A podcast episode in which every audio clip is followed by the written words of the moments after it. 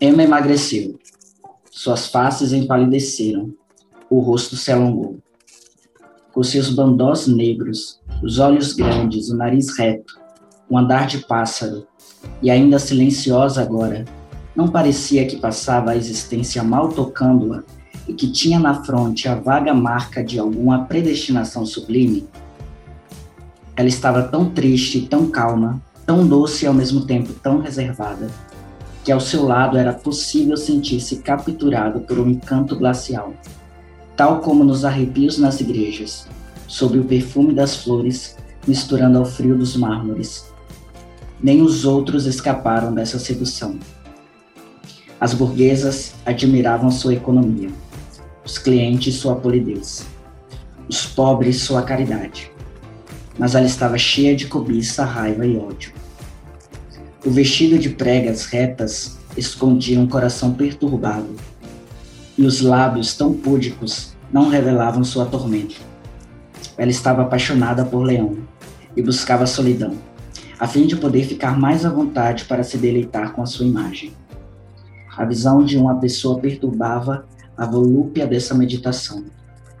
Emma palpitava o som de seus passos, depois de sua presença. A emoção caía e só lhe restava então um imenso espanto que terminava em tristeza. Leão não sabia, quando saiu da casa dela desesperado, que ela se levantava atrás dele a fim de olhá-lo na rua. Ela se preocupava com os passos dele e espiava sua fisionomia. Inventou toda uma história para encontrar uma desculpa para visitar o seu quarto. O que assegurava, sem dúvida, era a preguiça ou o pavor, e também o pudor. Ela pensava que o repeleria para muito longe, que era tarde demais, que tudo estava perdido. Então, o orgulho, a alegria de dizer a si mesma, sou virtuosa, de olhar no espelho fazendo algumas poses ressignificadas, a consolavam um pouco pelo sacrifício que acreditava estar fazendo. Então, os apetites da carne, as concupiscências do dinheiro e as melancolias da paixão, todos se confundiram no mesmo sofrimento. E em vez de desviar disso seu pensamento, ela se prendia ainda mais a ele, excitando-se com a dor e procurando por toda parte as ocasiões. Ela se irritava com o prato mal servido ou com a porta entreaberta. Reclamava do veludo que não tinha, da felicidade que lhe faltava de seus sonhos mais altos, de sua casa muito estreita. O que a exasperava era que Charles não parecia suspeitar de seu tormento. A convicção que ele tinha de estar fazendo-lhe feliz lhe parecia um insulto estúpido, e sua segurança a esse respeito ingratidão. Para quem ela era tão comportada? Não era ele um obstáculo para toda a felicidade, a causa de toda a miséria? a ponta afiada da fivela desse cinto complexo que aprendia por todos os lados. Portanto, ela atribuía apenas a ele o ódio variado resultante de seus problemas. A cada esforço para diminuí-lo só servia para aumentá-lo, pois esse sofrimento inútil se juntava aos outros motivos de desespero e contribuíam ainda mais para o seu afastamento. Esse é um trecho do livro Madame Bovary, do escritor francês Gustavo Flaubert. Já em sua época de publicação, inicialmente em folhetins, foi um livro que causou muito escândalo. O tema do adultério no século XIX não era muito recorrente na literatura. Aqui temos uma história não apenas de adultério, mas de um adultério cometido pela mulher da relação, pela esposa, que complica ainda mais a situação. Pode ser que algumas pessoas estivessem esperando que o adultério vindo de homens era um pouco mais aceitável ou previsível. Mas de uma mulher, ou melhor, de uma mulher insatisfeita, isso é um tanto quanto novo naquele momento. Porque não cabia às mulheres a completa aceitação de seus casamentos e felicidade dentro do ninho matrimonial. Emma Bovary não estava satisfeita, não estava plena, estava muito incomodada com todos os trâmites de seu casamento, especialmente com seu marido, um homem que, segundo era, ela de alma medíocre, pequena, que não tinha ambições, que acima de tudo estava satisfeito. Aos olhos de Emma, esse era o pior defeito possível. A satisfação do seu marido, o modo como ele estava realizado em coisas tão pequenas, fazia com que ela o detestasse, fazia com que ela acreditasse que ele era um homem de alma pequena.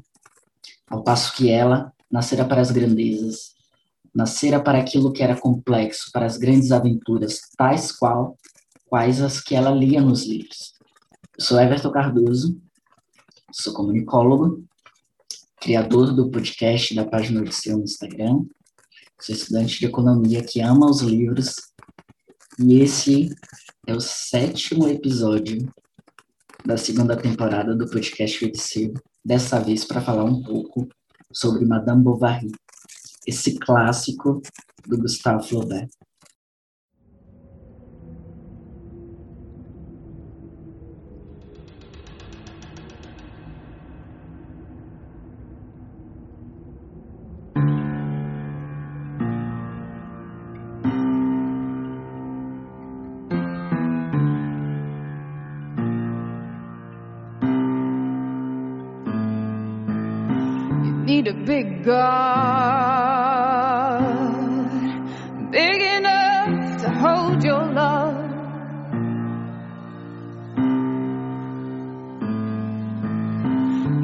Big God, big enough to fill you.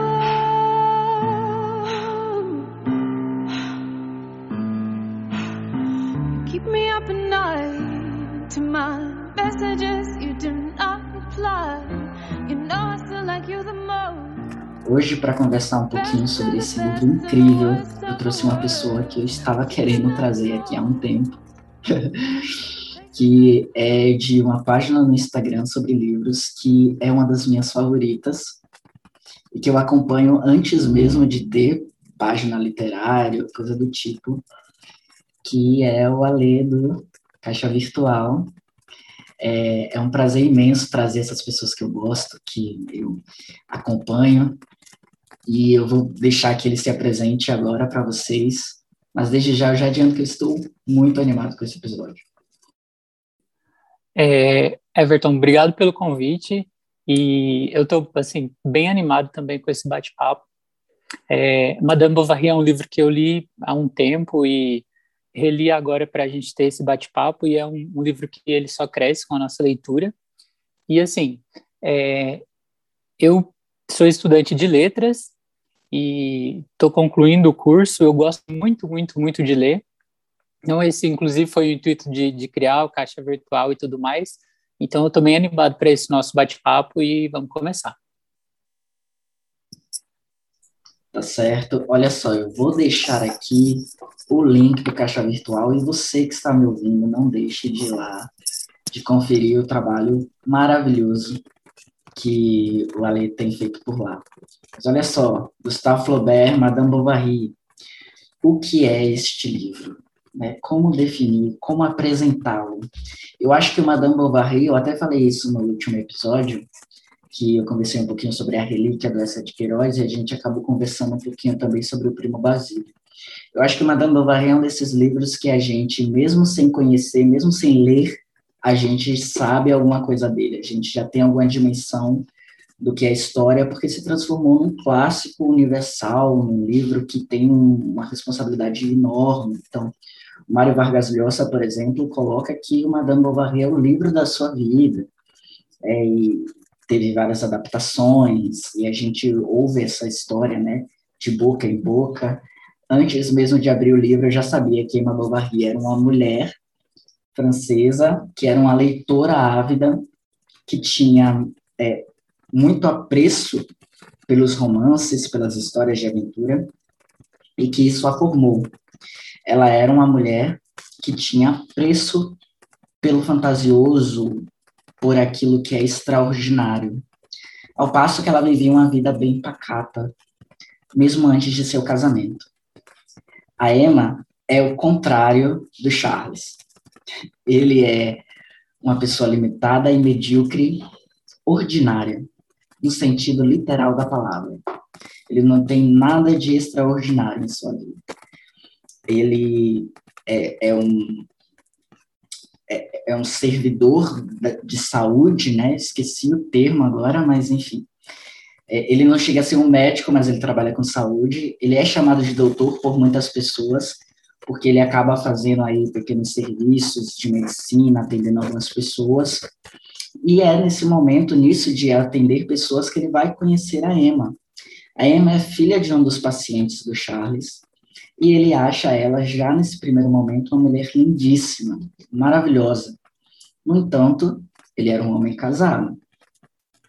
Em determinado momento do livro, no começo do livro, a gente encontra o Charles ficando viúvo. Né? Ele perde a sua primeira esposa, que já era uma mulher com idade avançada, que tinha uma idade muito maior que a dele, há uma diferença de idade entre esses dois ele casa mesmo mais por uma questão de é, se estabelecer na sociedade do que, do que por um amor, ao passo que quando ele casa com Emma, ele se realiza plenamente na ideia de amá-la, de tê-la. Ela é a mulher que ele sempre sonhou e que sempre vai satisfazê-lo. De fato, a partir do momento em que ele casa com a Emma, ele vê a sua vida como uma vida satisfatória, plena. Emma, no entanto, percebe após se casar que não amava o homem com quem se casou. Ela achava que o amava, achava que estava apaixonada por ele, por ele, mas não estava. O que nós vamos ver aí então é a saga de uma mulher insatisfeita, inquieta, irritada, com ódio, como eu li no trecho aqui inicial, com muita raiva dessa situação tão é, limitadora que é esse casamento, a ponto de fazê-la percorrer caminhos loucos para ter um pouco de emoção. Esse caminho, como você pode imaginar, é o caminho do adultério. Então, esse é um livro sobre adultério. A Emma ela vai se apaixonar primeiramente pelo Leon, que é esse rapaz que chega na cidade. Depois ela acaba tendo um caso com Rodolfo, que é esse outro homem mais interesseiro. A gente vai falar um pouco de cada um personagem mais à frente. Mas, no máximo, é isso, né? Emma é uma mulher insatisfeita com a sua situação de casado. Mas aí eu queria saber agora do, do Ale, que é o seguinte. Eu, antes de ler é, Madame Bovary, eu ouvia muito da Emma como uma espécie de heroína, assim. A Emma é uma heroína, é uma mulher à frente do seu tempo, é uma mulher que tem é, que, que procura sua satisfação e que acha e que não se permite ser moldada pelo, pela sociedade. Mas eu acho que não foi bem assim. Eu, por exemplo, tive muita dificuldade de gostar da Emma nos primeiros nos na primeira parte do livro, principalmente, né? Tive muita. E aí eu queria saber de você, como foi o seu contato com essa personagem? Você achou ela legal? Se achou como isso, porque eu, num primeiro momento, achei a Emma, assim, detestável, mas eu quero saber de você. Ah, muito bom. É, Everton, assim, é, é, engraçado, eu gostei muito que no início você já falou da questão do, do casamento, do primeiro casamento do Charles, porque, veja só, né, como eu falei, a minha, foi a minha segunda leitura. Eu não lembrava que ele já tinha sido casado, é, eu, quando a gente falou de conversar sobre o livro, é, e assim, mesmo depois que eu li, eu não lembrava que o, o Charles já tinha sido casado antes. E, e aí, então, o que acontece? Eu acho que quando eu comecei, e eu já tive, né, por eu já ter essa ideia do livro também, e da Emma, é, eu já tive essa, peraí, o Charles já foi casado antes, e ele era o quê? Ele era insatisfeito no primeiro casamento. Isso fica muito claro. É, ele, inclusive, né, quando, como você falou, quando ele conhece Emma, ele ainda estava casado, mas isso não impediu de frequentar a casa dela muito mais do que ele deveria, né? Já que ele cuidou do pai dela e o pai dela melhorou, mas ele continuou indo até a casa e, e o interesse dele já era por ela. E então assim a gente tem já essa, apesar de, de ser pouco dentro do, do romance, mas a gente já tem é, o, o, autor ele trazendo essa ideia de, de o homem ele podia tá insatisfeito dentro do casamento e ele podia é, gostar de uma outra mulher e isso ali é tratado com naturalidade, a princípio, né? É, a gente tem um narrador que, apesar de ele aparecer pouco, ele, ele é incisivo em alguns momentos, e no caso do Charles ali no começo, ele não é. E, então, assim, achei bem interessante você trazer isso. É, sobre é, não gostar da, da, personagem, da Emma Bovary, eu confesso que na primeira leitura eu também senti um pouquinho de, de assim, não me descia muito aquela personagem que eu achava por vezes ela confusa, indecisa, ela estava meio perdida ali. É, e aí, já com essa, com essa segunda leitura, eu comecei a pensar o seguinte: eu dei uma pesquisada e eu vi que o próprio é, Flaubert ele disse que ele a princípio ele não, não ele não considerava o livro dele é, realista, né? O livro dele vem do foi o primeiro, né? É, é Madame Bovary é, dá início ao, ao realismo é, mas ele, ele dizia que não, que o livro dele era é, vinha do romantismo, né? ele estava ali mais próximo do romantismo. E se a gente observa, na verdade, de certa forma, a Emma ela é uma personagem do romantismo, só que ela está fora do, do, a gente pode dizer que ela está fora do, de um romance é, do romantismo, né? Mas ela traz todo o sentimentalismo, ela idealiza o, o, o ela não idealiza um homem, ela idealiza a paixão. Né? Então, tanto que a gente percebe que a, a, a paixão dela, a vontade de, de, de sentir um arrebatamento, né, ser arrebatada pela paixão por aquilo tudo, é, vai, claro, envolve homens, envolve também o adultério, mas a gente percebe que isso vai além também. É, tanto que ela foi criada né, dentro da, de um colégio de, acho que de freiras, não tenho certeza, é, e ela tinha também essa, esse, esse arrebatamento enquanto ela estava ali acompanhando tudo isso. Então, na verdade, ela idealiza, pelo menos no meu ver, ali, ela idealiza a paixão, né? Ela idealiza isso. E aí eu, com essa, com isso em mente, eu nessa segunda leitura eu acabei gostando mais da personagem. É, eu e na verdade é, a gente percebe também que ela fazia parte de um mundo né, ela, ela fazia parte de um mundo onde era tudo permitido para o homem e a mulher tinha um papel é, muito específico dentro da sociedade. Então, ela ou ela ia virar uma solteirona, ou ela ia é, se submeter a um casamento, ou ela viraria freira. Acho que tinha essa opção também. É, então, assim, ela tinha que, que seguir aquilo. Então, para mim, ela é uma heroína a partir do momento que ela opta pelo casamento, mas ela não vai pelas vias que, que deveriam ser, né? Não vai por, daquela, daquele modo, ela não vai daquela forma. Então, acredito que é, nesse sentido ela é sim uma heroína.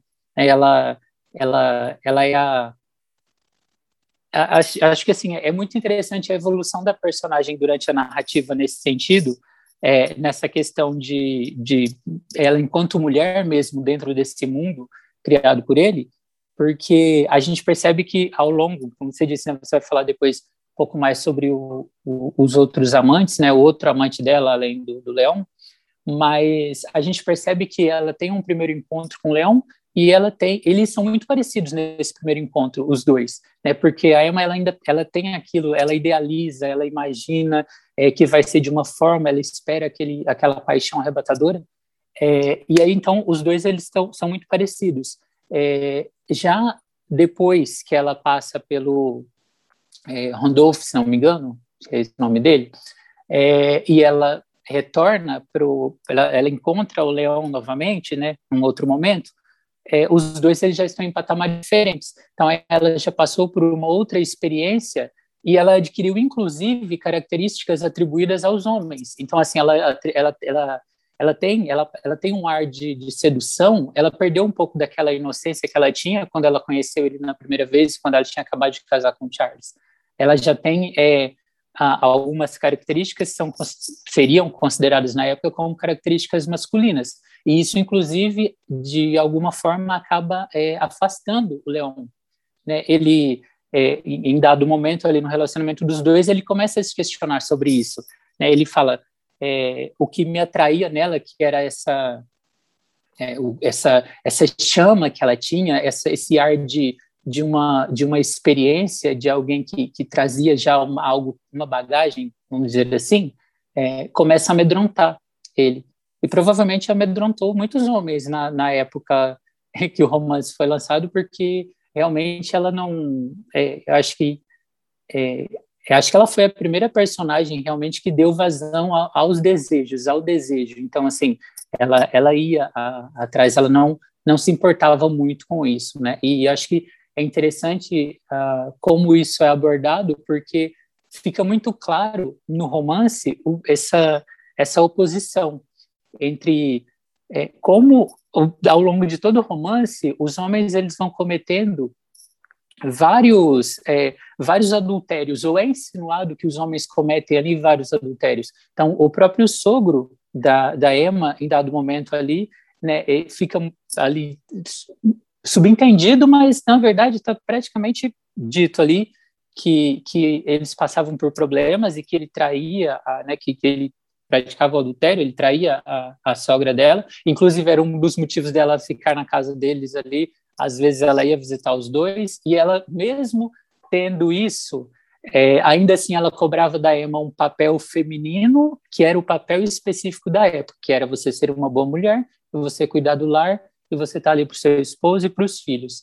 E então assim essas essas características elas me fizeram gostar mais da Emma nessa segunda leitura, né? Ele, eu acabei e me fizeram também enxergar ela como uma é, como uma heroína sim e inclusive como uma heroína que que, que merece sim todos os dentro dentro da, do que ela viveu ali dentro de tudo que aconteceu é, ela merece sim esse título. É, até porque a gente percebe na narrativa que é, até ela, por mais que ela tivesse o domínio do, da própria história ali até, o, até onde isso era possível para ela, ou pelo eu, eu, imagino na verdade nem que ela tivesse domínio, mas assim é, que, que ela fez tudo que ela conseguiria fazer dentro do que ela estava dentro da realidade dela ali, né, dentro daquele período onde ela estava inserida. Então, por isso ela é sim, considero ela uma, uma heroína, sim, nesse sentido. Eu acho que eu comecei a, a enxergar a Emma como heroína, assim, quando eu fui percebendo que ela queria ter voz ativa sobre a sua própria vida.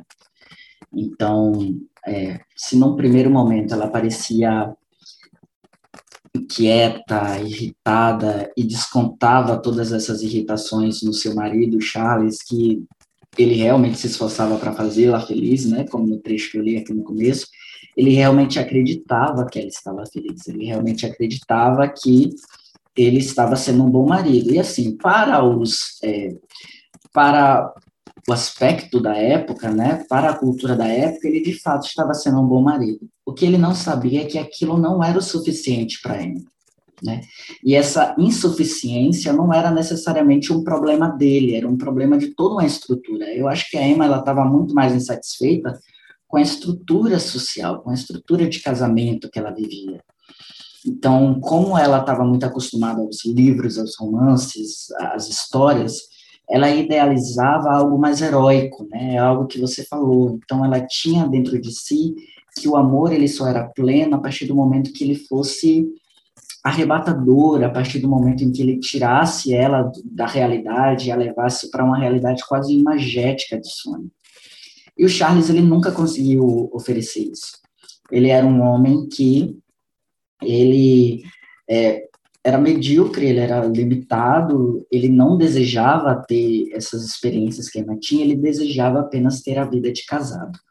E eu acho que o que me faz, o que me fez ter simpatia pela Emma depois de um tempo, foi começar a perceber que a Emma ela foi de certa forma enganada, porque as pessoas elas apresentavam o casamento como essa solução para todas as insatisfações. Então você está insatisfeita porque você está solteira, né? Então você coloca essa expectativa dentro do casamento, essa expectativa dentro da realização conjugal que não foi suprida na vida da Emma. Ela se casou e ela percebeu que ela estava tão apática e vazia quanto antes, Ou melhor, pior ainda, porque ela inclusive chega a ter saudades do tempo em que ela estudava no colégio de freiras e desejava que ela tivesse essa vida de submissão e, e, santidade, porque era uma coisa que daria propósito à sua vida. Mas a vida de casada não surtiu propósito, né? Ela vivia uma vida ali muito repetitiva. Ela engravida em um determinado momento do livro, do seu esposo mesmo, e ela idealiza também essa, essa gravidez. Ela acha que se o casamento não foi assim inteiramente satisfatório, era porque faltava talvez o filho. Então, ela se coloca depois, ela coloca no filho essa expectativa de supri-la. Então, ela sempre vai colocando em, em uma coisa aqui e ali essa expectativa de, de suprir essa vontade, esse desejo, essa fome, né? Essa, essa fome de algo mais. E, assim, ela imaginava, inclusive, que esse filho seria um filho homem, né, um filho varão, que fosse fazer valer a pena todo o seu sacrifício ali como esposa, mas vem uma menina. E a Emma não consegue desenvolver uma conexão com essa menina. Ela entrega essa menina para uma ama de leite, que já era um costume estranho naquela época.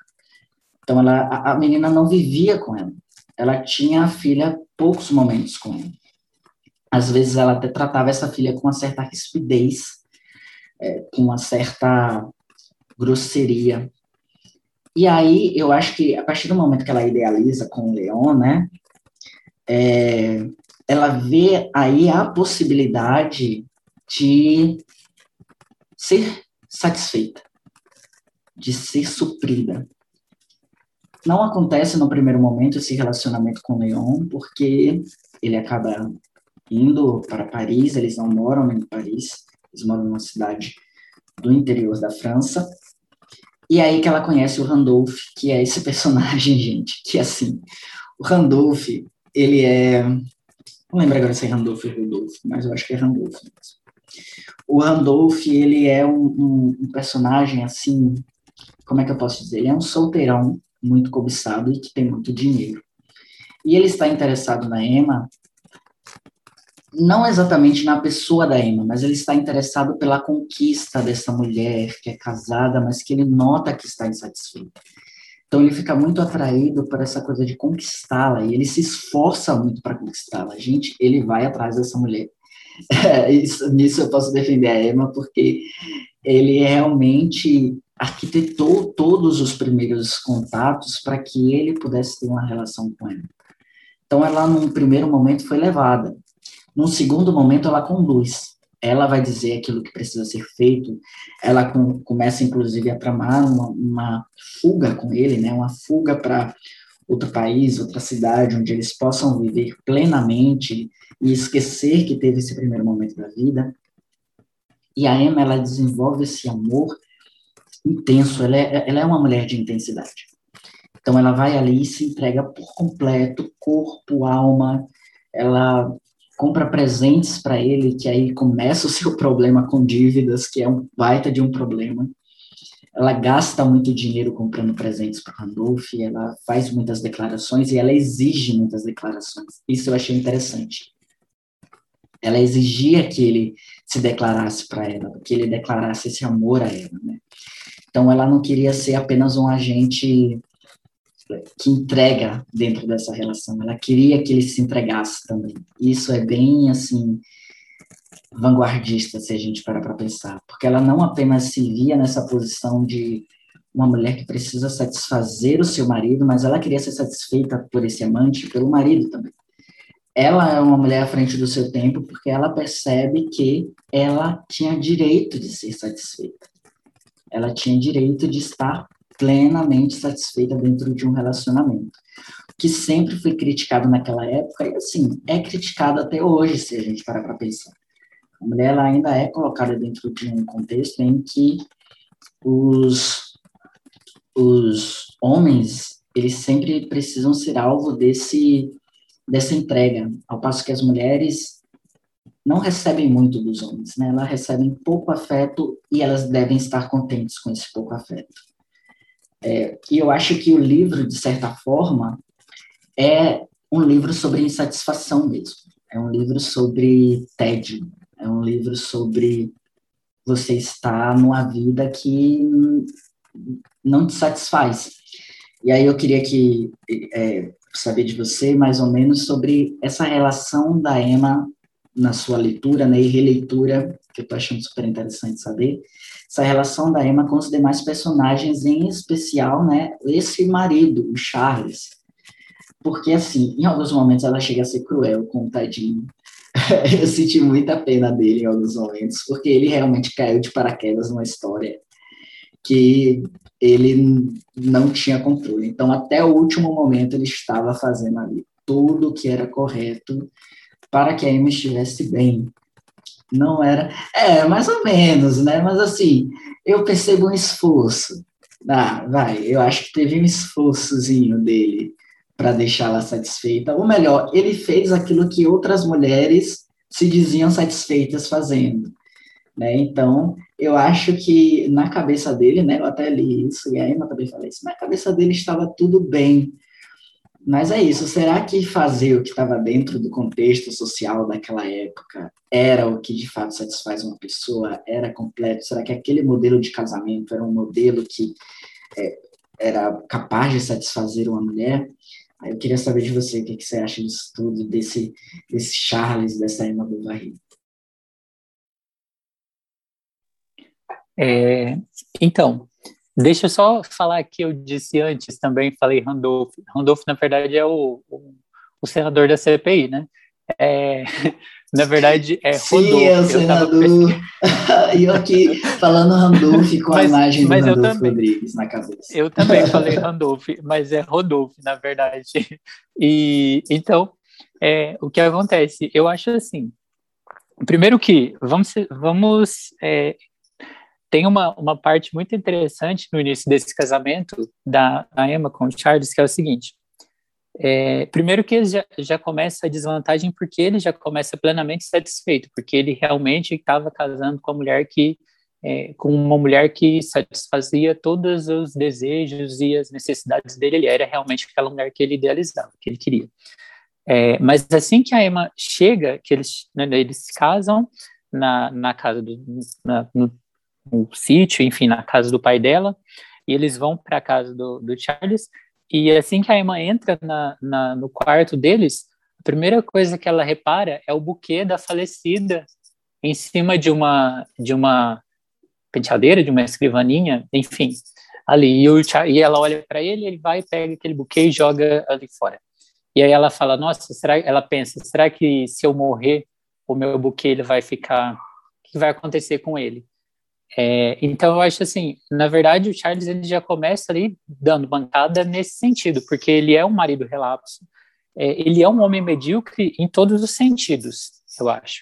E uh, eu acho que é, a ideia do do Flaubert nesse sentido era justamente representar aquele pequeno burguês uh, que não tinha cultura, que tinha uma visão bem limitada e, e, e que acreditava é, na, na, instituição do casamento é, de uma forma ali bem específica, dentro do, do, dos padrões da época, dentro do, do, que a moralidade permitia, um homem, claro, mas ainda assim, né, ele tinha ali aquilo, aquela visão.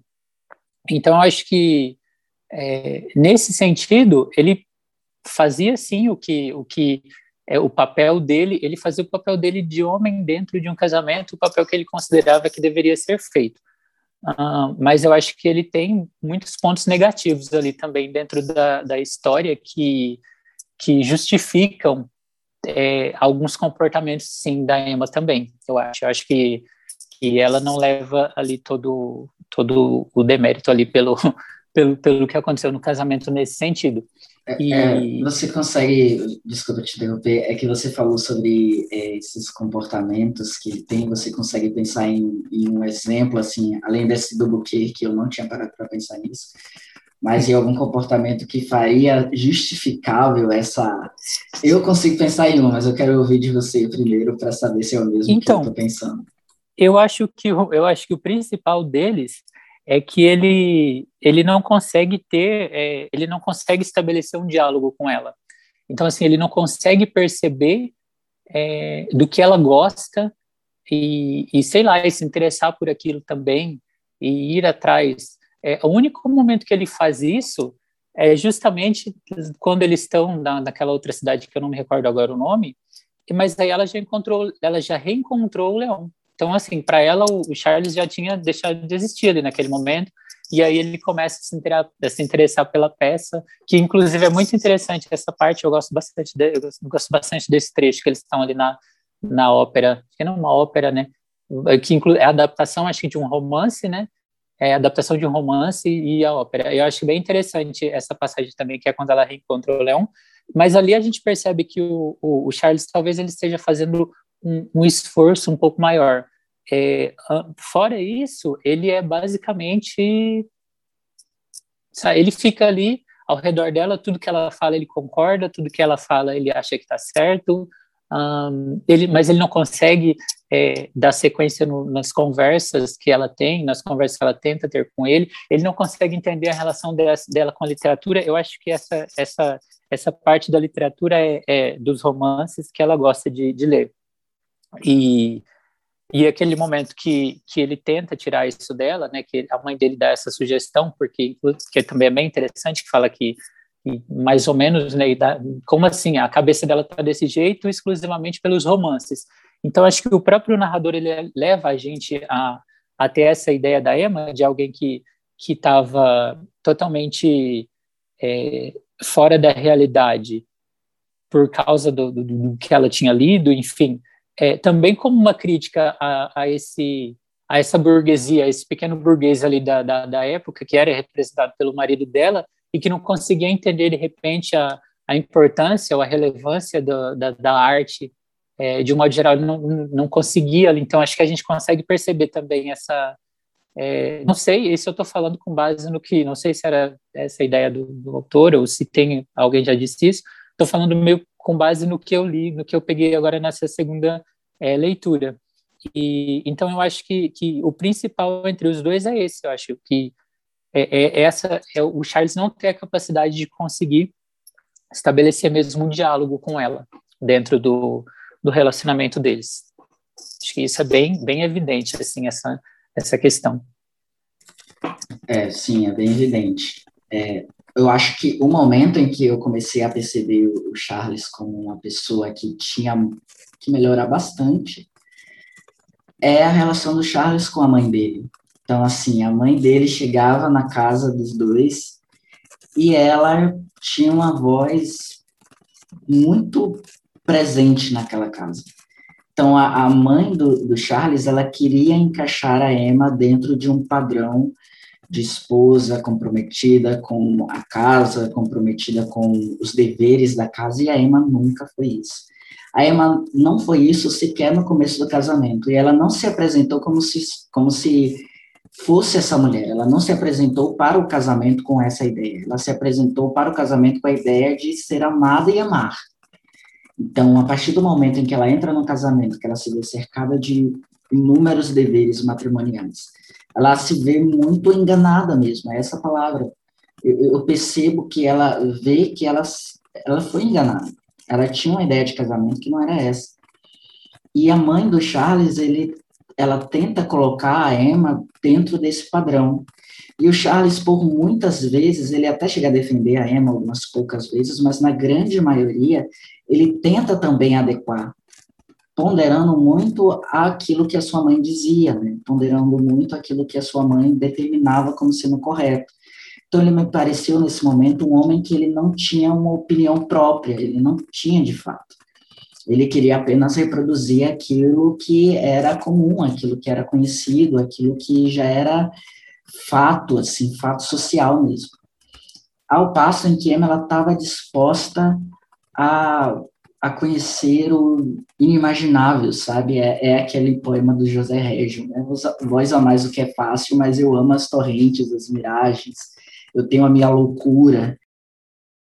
Se vinha ao mundo, foi somente para desflorar florestas virgens e desenhar os meus próprios pés na areia inexplorada. E o mais que faço não vale nada. E como, pois, sereis vós que me dareis machado, ferramentas e coragem para derrubar os meus obstáculos? Corre nas vossas veias o sangue velho dos avós, vós amais o que é fácil.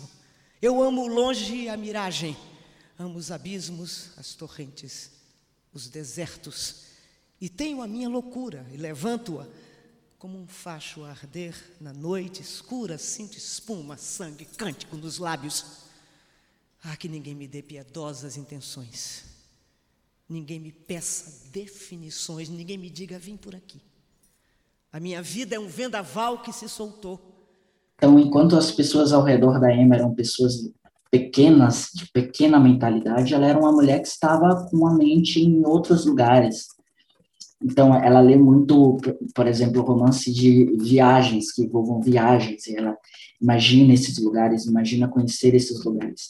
E ela tem um fetiche também com, com Paris, com a ideia da vida parisiense, ao passo que ela está presa numa cidade de interior, numa cidade que tem pouco a oferecer, uma cidade em que ela conhece todo mundo, em que todo mundo a conhece, em que tem pouco para ser explorado. Então, ao pouco a gente consegue perceber que o Flaubert ele vai criando ao nosso redor uma atmosfera muito claustrofóbica, assim. Eu lia o livro e eu ficava muito agoniado, porque eu percebia a inquietação da Emma de acordar num lugar de onde você não sabe, de onde você não, você não tem alguma coisa diferente. Você vai repetindo todos os dias aquilo que está acontecendo até o fim da vida. E todas as vezes que ela colocava a expectativa em cima de alguma coisa, essa coisa não, não vingava inclusive os seus próprios relacionamentos com os seus amantes, né? A gente percebe que em um determinado momento a Emma ela, ela, percebe que ter esses amantes não é tão satisfatório quanto ela imaginava. Então, ela começa a perceber que há uma rotina nessas, nesses encontros, há uma rotina nesse, nesses esquemas, ao, aos poucos a emoção vai se perdendo e ela passa muito mais tempo idealizando o encontro, idealizando a ideia de ter esse amor, do que de fato no próprio encontro. Então ela espera ansiosamente por todos esses dias da semana, até que chega o dia que ela passa a ver o Rodolfo inicialmente, depois o Leon. E quando chega o dia, ela se vê também insatisfeita. Só que quando ela chega em casa e se depara com tudo igual, ela diz: ah, pelo menos semana que vem eu vou ter esse evento diferente, essa coisa diferente, essa coisa que é, vai fazer o meu coração bater de uma forma nova, que vai me dar uma espécie de novidade de vida nesse sentido. E é, é interessante até porque você falou algo que eu também tinha percebido, que é de que esses homens, esses amantes da Emma, né, que no caso são dois, esses homens eles chegam até ela muito atraído por aquilo que ela apresenta como é, como sendo uma mulher dona de si própria ou com um pensamento muito independente, mas aos poucos eles também se assustam com isso. E eles se assustam com isso principalmente quando eles vão percebendo que ela exige deles. Então eles estavam acostumados com mulheres que estavam contentes com aquilo que eles ofereciam, né? E quando chega a Emma, que diz, ok, eu quero estar com você, mas olha, isso que você está me oferecendo é pouco, eu quero mais. A partir desse momento, existe um incômodo muito grande, né, com qual vai ser o destino desse relacionamento, como que eu vou me entregar a esse relacionamento. Então, a gente vê muito isso com o Rodolfo, porque, Rodolfo, porque ela arquiteta essa fuga, ela planeja tudo, ele não faz absolutamente nada ela planeja toda a fuga, tudo aquilo que precisa ser feito. E daí, quando ele percebe que ela estava começando a decidir pela vida dele, ele diz: cara, isso é uma loucura, eu não posso fazer isso, eu não posso me entregar a essa loucura. Então ele vai lá e, e, e rompe com ela. E a gente para para pensar que assim, isso é o que muitos homens fazem com as mulheres, né? Eles decidem por elas. Eles decidem, a própria Emma teve a sua vida decidida por um homem. Ela decidiu se casar, mas ela não decidiu viver aquela vida. Ela decidiu estar em um relacionamento, mas não ser uma esposa naqueles padrões. Ela nunca se apresentou dessa forma. Então, de fato, a Emma ela é esse personagem que intimida, ela é esse personagem que quer mais. Eu acho que isso assusta as pessoas. assusta muito a ideia de, de aquilo que você oferece não ser o suficiente.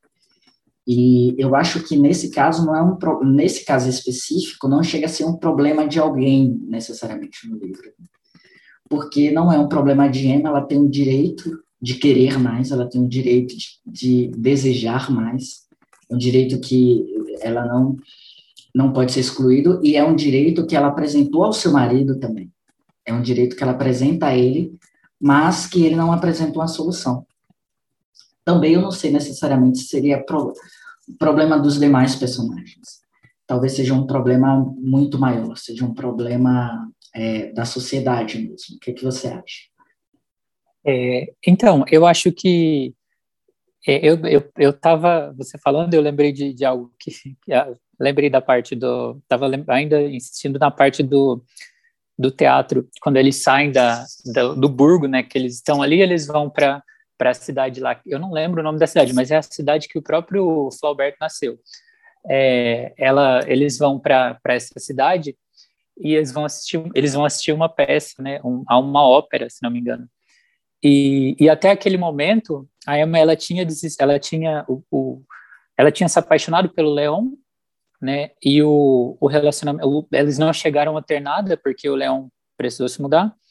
E depois ela se envolveu com o Rodolfo e, e ela se envolveu com Rodolfo e eles terminaram justamente isso que você disse, eles se afastam a partir do momento que ele se afasta, não, ele se afasta, né? Ela ela está orquestrando tudo para fugir com ele e, e ele simplesmente é, no, na noite anterior entrega uma carta a ela dizendo que, que ele, enfim, dando justificativas que, e vai embora e deixa ela sozinha lá. E aí ela sofre muito, muito, muito, né? Ela ela começa a entender também. Acho que nesse momento a gente tem um crescimento muito grande da, da personagem em relação a isso.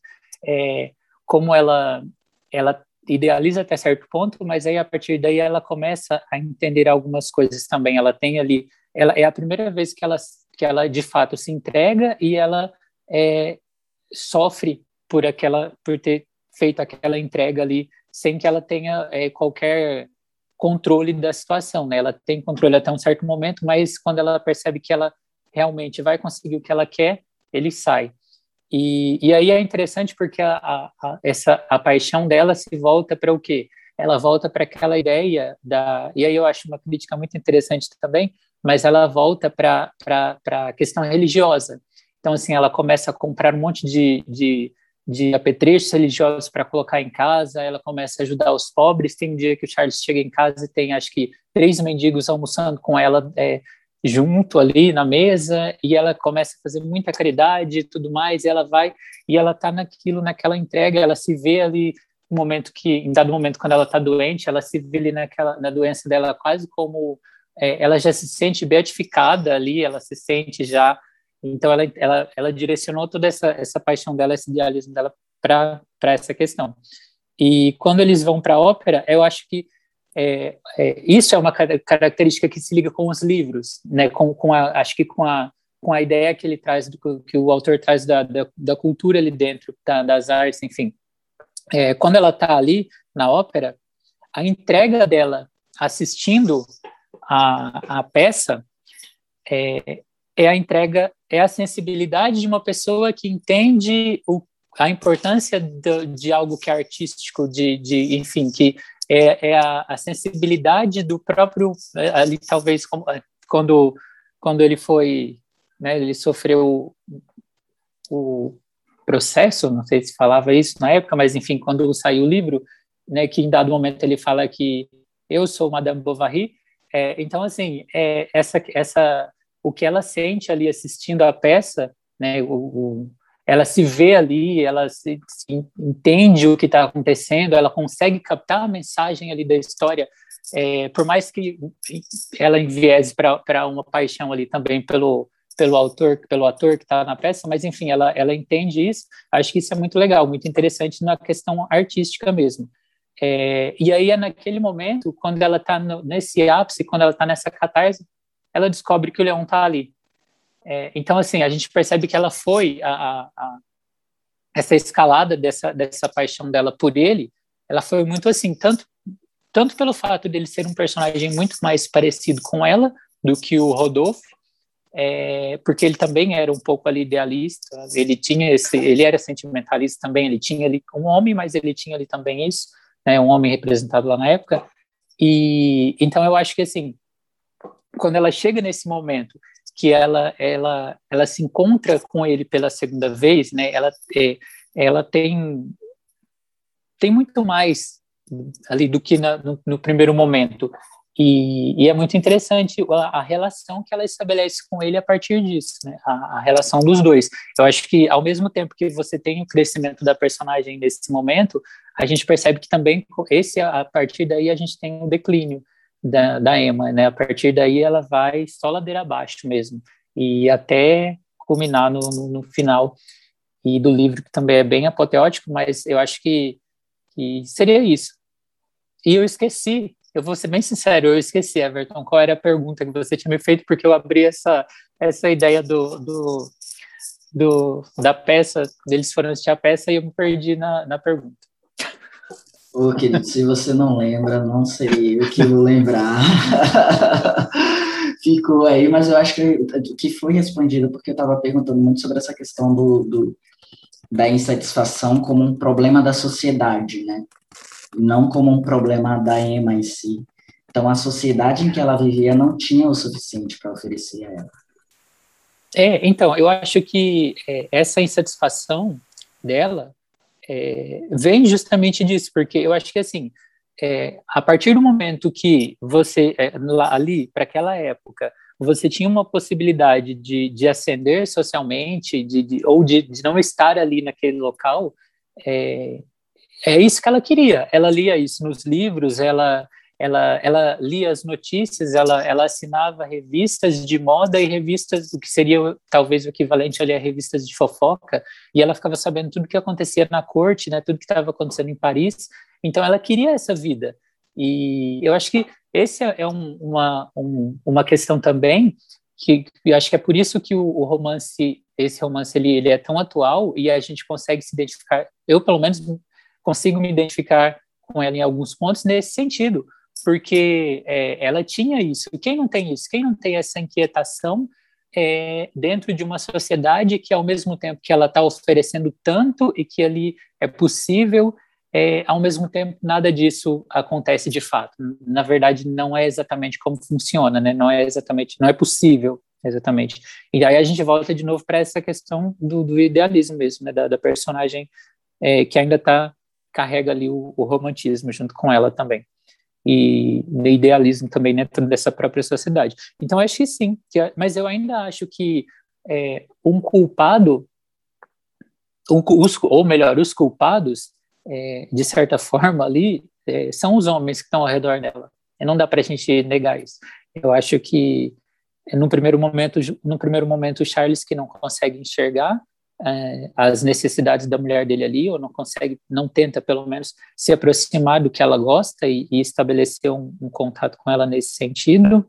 E depois, no segundo momento, o, o, o Rodolfo, que é, entra no relacionamento único exclusivamente pela ideia da conquista, ele não, não carrega nenhum sentimento com ele, e é interessante porque ele é um personagem que fala exatamente tudo que se fala nos romances, né? No, então, assim, tudo que ele falava para ela era exatamente o que ela queria ouvir. E acho que isso é muito legal também, porque eu acho que, que é uma forma de. que a, essa, essa ironia dela ser enganada exatamente por aquilo que ela acreditava e, e que é, ela encontra alguém que fala exatamente o que ela quer e aquela pessoa que fala exatamente o que ela quer está falando, na verdade, um monte de, de, de mentiras, né? Tá, tá, só atuando, é ficção. E, e é interessante isso também para ela, né? É irônico, na verdade, isso em cima dela.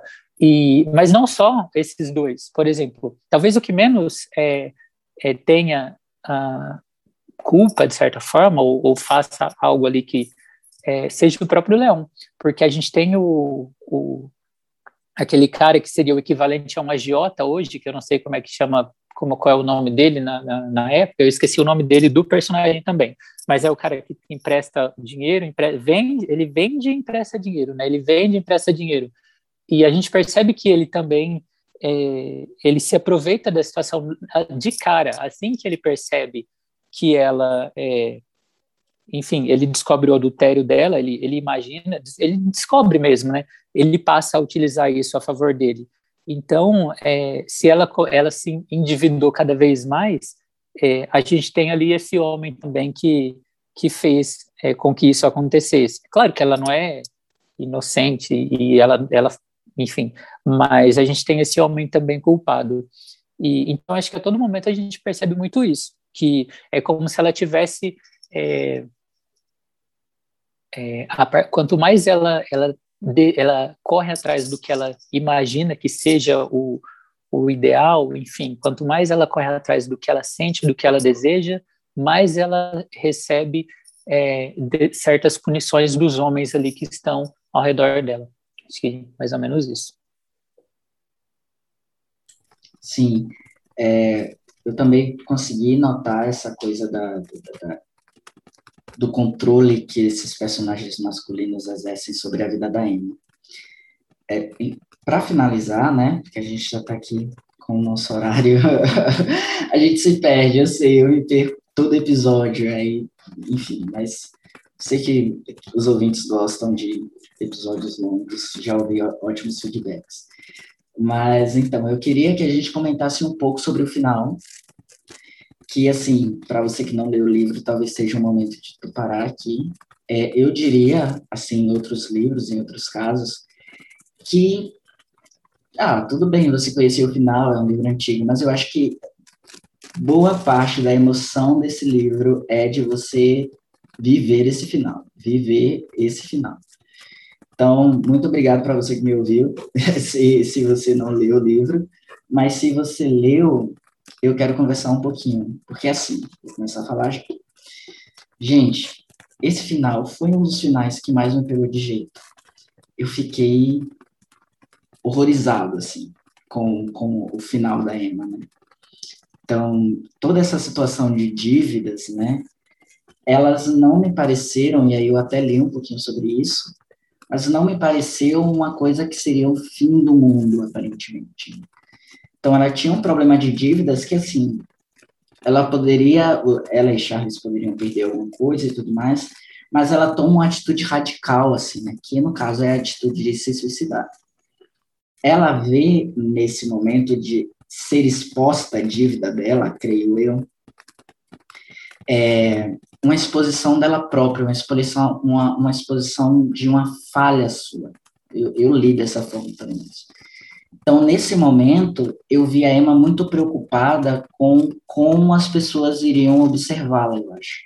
Se em outros momentos do livro eu não consegui perceber isso, porque ela foi, de fato, muito descuidada em muitos desses seus desses seus é, romances extraconjugais, nesse momento fica muito claro que a sociedade ainda exerce algum tipo de, de poderio sobre ela, porque ao pensar em ter essa dívida exposta, ao pensar em ter a sua vida é, exposta ao julgamento de outrem, ela decide que não vale mais apenas viver. Enfim, eu fiquei pensando por um tempo que esse seria tipicamente um final, ali, é, que você daria para um romance moralista, sabe quando você diz assim a consequência do teu erro? Olha aí, é, é, algo que eu vi um pouco na relíquia do Essa de Queiroz que a gente conversou semana passada no episódio, que tem um momento em que o, o personagem, né, o Teodorico, ele se encontra com a sua própria consciência. Ele vai dizer, olha, tudo isso que você está vivendo foi, você está colhendo o que você plantou. No caso da Emma, de certa forma, essa lógica poderia ser jogada, assim, poderia ser jogada para o leitor o leitor poderia ter essa interpretação. Então, ela desenvolveu muitas dívidas, é, comprando é, presentes para esses amantes. Mas, se a gente for olhar bem, é isso que você disse. Ela foi super enganada e ludibriada por um homem que dizia que, não, você vai comprar, você vai dar um jeito de pagar, eu sou seu amigo, hum, quando chegar a hora, eu vou dar um jeitinho para você, e ela vai nessa onda, né? Então eu percebo que, assim, por mais que uma vez eu tenha lido que Flaubert puniu Emma Bovary, eu percebo que houve aí é, uma tentativa de criticar também a sociedade. E, inclusive, é, essa questão da, da dívida, na verdade, ela fica mais grave. Na verdade, toda a dívida ela ganha uma proporção muito maior no momento que, que ele faz a, a cobrança é, dela, ele vai cobrar a Emma, e ele cobra usando o, o adultério. Né? Ele cobra ali já dizendo que ela sabe, que, que ele, enfim, que ele pode contar algumas coisas para o marido dela e tudo mais. É, se não me falha a memória. E a partir daí ela contrai uma dívida maior ainda, e inclusive é o momento que ela vende né, uma propriedade do Charles sem que ele saiba que ela fez essa venda, e ela vende essa propriedade. E na verdade ela imagina que ela vai ter o dinheiro, mas ele consegue fazer uma série de. Ele enrola ela novamente, ele engana ela, e no final ela sai com menos da metade do valor que ela, ia, que ela precisaria, ou que ela teria, enfim, e aquilo é consumido por ele também novamente. Então acho que essa questão da dívida é bem interessante. E, mas eu vou deixar você, você concluir, porque só para depois eu levanto a minha teoria também. É, então, houve aí essa enganação que a Emma sofreu, coitada. E eu vejo ali que, assim, um caso desse sendo real, como acredito eu que já houveram muitos aí na história da humanidade, é, levantaria um, um, um álibi, eu acho, para as pessoas falarem, né, depois da morte da Emma. Não, mas olha só, ela morreu, mas ela se matou porque não aguentou o peso da culpa, o peso das consequências e tudo mais. Mas, assim, eu acho que, que, que, aquilo que o Flaubert quis passar é mais para mostrar como que pessoas fora do padrão de normalidade, fora do padrão estabelecido por um ideal burguês e religioso, sofrem mesmo. Então a Emma, ela, ela tinha, ela teve um, um fim que é muito comum em pessoas extraordinárias. É, a gente vê muito dos nossos heróis já dizer que só morreram de overdose, mas é porque as pessoas que são diferentes, elas sofrem ataques de todos os lados. Elas são muito reféns daquilo que os outros vão dizer, como nesse caso esse comerciante dizendo, olha, se você não pagar a dívida, eu vou ter que contar algumas coisas para o seu marido. Então é muito refém da, da, da comunidade, né? É muito refém das pessoas. Então eu acho esse final, você usou a palavra muito bem, apoteótico, assim, porque ele mostra como que a sociedade trata essas pessoas, como que a sociedade joga essas pessoas ao desprezo e as culpa por coisas que são da condição humana. Porque toda a insatisfação da Emma, como você falou, são coisas que a gente se identifica. Então, muita gente consegue enterrar esses sentimentos, consegue enterrar essa satisfação, mas muitos não. Então, é da condição humana você se sentir insatisfeito, é da condição, é da condição de estar vivo você estar desejam algo a mais. E principalmente dentro de um sistema capitalista, em que você comprar te, te, te sugere uma espécie de conforto, de possuir, de ter um. Como é que eu posso dizer? De ter uma vantagem social. Então, eu percebo que tudo foi elaborado para que possa se perceber que a Emma ela viveu uma vida que ela tem todo, de todas as formas, ter autonomia sobre ela, mas a falha, né, a falha do plano veio simplesmente pelo fato de que a sociedade sempre vai fazer sucumbir pessoas que são diferentes, sempre vai ter um esforço muito grande para aniquilar o pensamento dessas pessoas e a existência delas próprias. E aí sim, jogue aí sua teoria, fale o que, que, você achou desse final. É, então, eu acho que essa questão do, do, dinheiro, essa questão financeira, ela é muito significativa mesmo na, na história. É, e assim como a, a ideia é você ter uma, uma personagem que, que não segue os padrões que são exigidos, né? Você, se você ser uma pessoa, na verdade, que não segue o que não está ali dentro do, do, padrão, da normalidade, é, é, isso é problemático. E agora eu acho assim, ah, na minha visão, não, na, na primeira leitura, eu senti muito isso. Eu senti como se, caramba, é, ela morreu é, por, por toda essa questão, teve o dinheiro, como é que ela ia, é, ela, talvez ela, ela pudesse continuar viva e, e enfim, e não era uma, uma questão tão grande assim, é, e foi de certo uma punição e talvez uma punição do, do próprio, é, enfim, é, ela sofreu uma punição na própria sociedade mesmo, pela forma como ela escolheu viver, e, e eu continuo, em partes, pensando isso também. Eu, eu, acho que o que você levantou faz muito sentido e concordo. É, e eu também, né, assim, finalizando, eu percebi nessa segunda leitura, eu, eu, eu enxerguei uma, algo que eu não tinha visto na primeira, que foi o seguinte.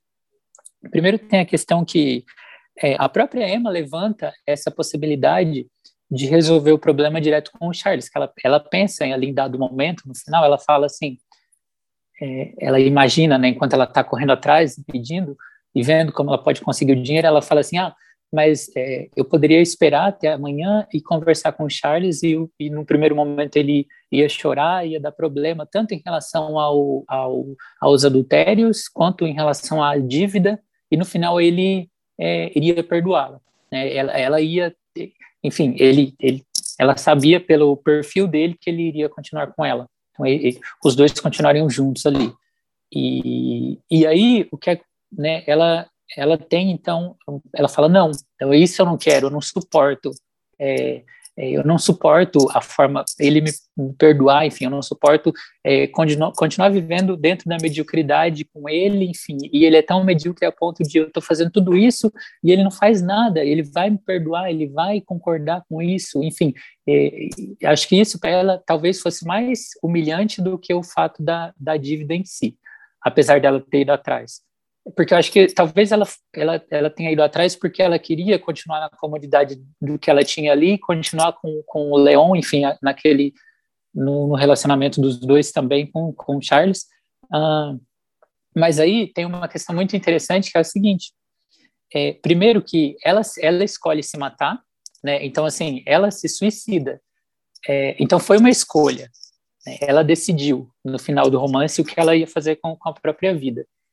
É, e eu acho isso interessante, bem forte, pelo fato dela ter escolhido isso, né? Então, assim, é como, como, a gente disse, né? Tipo, ela tinha outras possibilidades, mas ela escolheu se matar. É, e acho que o principal que eu não tinha levado em conta da primeira vez e que eu levei muito em conta agora foi o seguinte: o Charles morre de amor por ela. Ele não suporta viver sem ela. Então, assim, no final ela consegue tudo que ela queria porque ela não quis sempre viver uma paixão arrebatadora, ela não estava ali, não queria que um, um ela queria que o amor, né, que o amor para ela significava o quê? Eu faço qualquer coisa por você e você faz qualquer coisa por mim. É, enfim, ela queria viver aquela paixão louca e tal, queria queria ser que tivesse, queria ter essa retribuição também dos homens. E no final ela teve isso, porque o Charles morre, né? Ele morre ele não consegue viver sem ela, ele vai, ele, enfim, ele morre. É, então eu achei interessante isso, porque a personagem ela acabou conseguindo o que ela queria. E eu acho que o, ele, esse final, para mim, eu acho que ele é mais emblemático do que se ela tivesse continuado viva, porque eu, assim, quando eu, eu, nessa segunda leitura aqui, quando eu cheguei nessa parte, eu falei, caramba, olha que, que tá aí, então, assim, acho que o Charles ele era tão medíocre que ele não conseguia mostrar para ela o tanto que ele gostava dela. Né? Então, assim, a, ele era uma pessoa realmente limitada. Ele foi construído desde o início é, como um personagem limitado. E, e, isso não tira nem, assim, e, e não... Ele continua sendo falho, ele continua tendo os problemas que a gente levantou durante a, a nossa conversa, e eu concordo com isso, mas no final ele acabou ali fazendo o assim, né, realizando talvez o sonho dela, que era exatamente esse, esse amor. Ele, ele morreu de amor por ela. Eu achei isso legal. Seria, acho que nessa segunda leitura seria essa a minha a minha teoria desse final, que no, no início também, no, na primeira leitura também me, me, chocou bastante, assim, eu eu fiquei, caramba, eu não acredito que isso está acontecendo, tanto que acho que eu li duas vezes porque eu fiquei, não, não é possível, é isso mesmo? Mas nessa segunda leitura eu achei interessante pensar dessa forma, assim. Achei que que, que fecha, que, que faz, é, é, coerente com a história da personagem. Assim, é coerente com, com o mundo que ela vivia. porque se ela, é, se ela, ela idealizava tudo, né, então é, ela não queria viver naquela realidade, ela tinha ideia da realidade que estava esperando ela se ela fizesse, se ela, enfim, conversasse com ele, ela sabia que ele ia perdoar. Ela preferiu não, não quero isso. E aí no final ainda teve o bônus de né, dele morrer de amor por ela. Não conseguiu aguentar. É isso. Eu terminei esse episódio com vontade de reler Madame Bovary todo do começo. Eu acho que eu vou fazer isso muito em breve, porque eu amei a conversa. Acho que, enfim, se a gente não conseguiu deixar alguém empolgado para ler Madame Bovary, eu não sei mais o que faria. Mas eu tenho certeza que você que está ouvindo sentiu vontade de ler, se leu, sentiu vontade de reler como eu tive. E para terminar essa conversa, eu vou deixar aqui na descrição desse episódio o link que você pode acessar o livro, comprar e você comprando, você ajuda o trabalho que tem sido feito aqui. Muito obrigado a todo mundo que tem acessado os links. Qualquer produto, na verdade, que você comprar através dos links disponível, disponíveis, você ajuda o canal. Mas é isso, Ale. Muitíssimo obrigado. Isso foi, essa foi uma conversa maravilhosa que, nossa, superou minhas expectativas. e eu já deixo aqui o convite aberto para você voltar outras vezes, para a gente conversar sobre outros livros. Vou deixar você agradecer agora também. Olha, é, eu gostei muito também, Everton, muito, muito. E, inclusive, assim, eu agradeço muito pelo convite, porque dificilmente é, esse livro ia entrar tão cedo numa releitura. E, assim, e e foi incrível, porque eu me senti, nossa, eu falei, caramba, eu não acredito que é, eu li esse livro há tanto tempo e a gente, e é um livro, assim, Madame Bovary tá, tá provavelmente é um dos clássicos que, assim, mais queridos pelos brasileiros, acho que é, é, é, pelo menos se fala muito do livro, não sei se, se, se, a gente lê tanto quanto a gente fala, mas assim, é, a, enfim, brasileiro gosta muito desse livro, né, um clássico, e, e eu assim, com essa releitura, eu, eu também me senti, falei, caramba, muito quanto, é, e por isso que é tão importante essa questão da releitura, né, quanto, o que a gente pega depois, mas eu não vou me estender, é, assim, muito, muito obrigado pelo convite, eu gostei bastante também, e, e também, quiser me convidar para a gente conversar sobre um, próximo livro, é, me coloco à disposição, e é isso, e obrigado a todo mundo que está ouvindo, eu ouvi o podcast com o Everton. Ótimo. E sim, ah, e, fale. E, e, sim, pessoal, e quem está ouvindo, é, enfim, que gostou da conversa, pode me seguir também no arroba caixa virtual, é, eu estou sempre falando de livros por lá também. Isso, eu já ia, eu ia enfatizar isso agora. Gente, sigam o Caixa Virtual. Eu falei sério, é um dos meus canais sobre livros favoritos na internet. É um conteúdo muito bom. E com livros, assim, que fogem um pouco desse mainstream, assim, do, da, da, da, literatura dentro dos perfis literários. É até engraçado, porque parece que, às vezes, está todo mundo lendo os mesmos livros. E isso não é errado também, né? A gente precisa ler aquilo que está todo mundo lendo também, mas também variar é sempre ótimo. Então, deixo aqui a sugestão de um ótimo canal, um ótimo perfil no Instagram para você seguir. E é isso. Eu vejo você, ouvinte, no próximo episódio que sai na próxima sexta-feira. Essa semana não tem spoiler sobre o próximo livro, mas eu posso adiantar que, assim, é sobre uma personagem mulher tão complexa quanto a Emma. Então, se você ficar aí, se você achou a Emma complexa, é porque você não viu a personagem que vai estar no segundo livro. É, um beijo bem grande para vocês. Eu agradeço muito a companhia de todos. E até mais. Tchau, tchau. Que herdei de minha gente nunca posso perder. Me larga, não mexe, deixa viver, me deixa viver,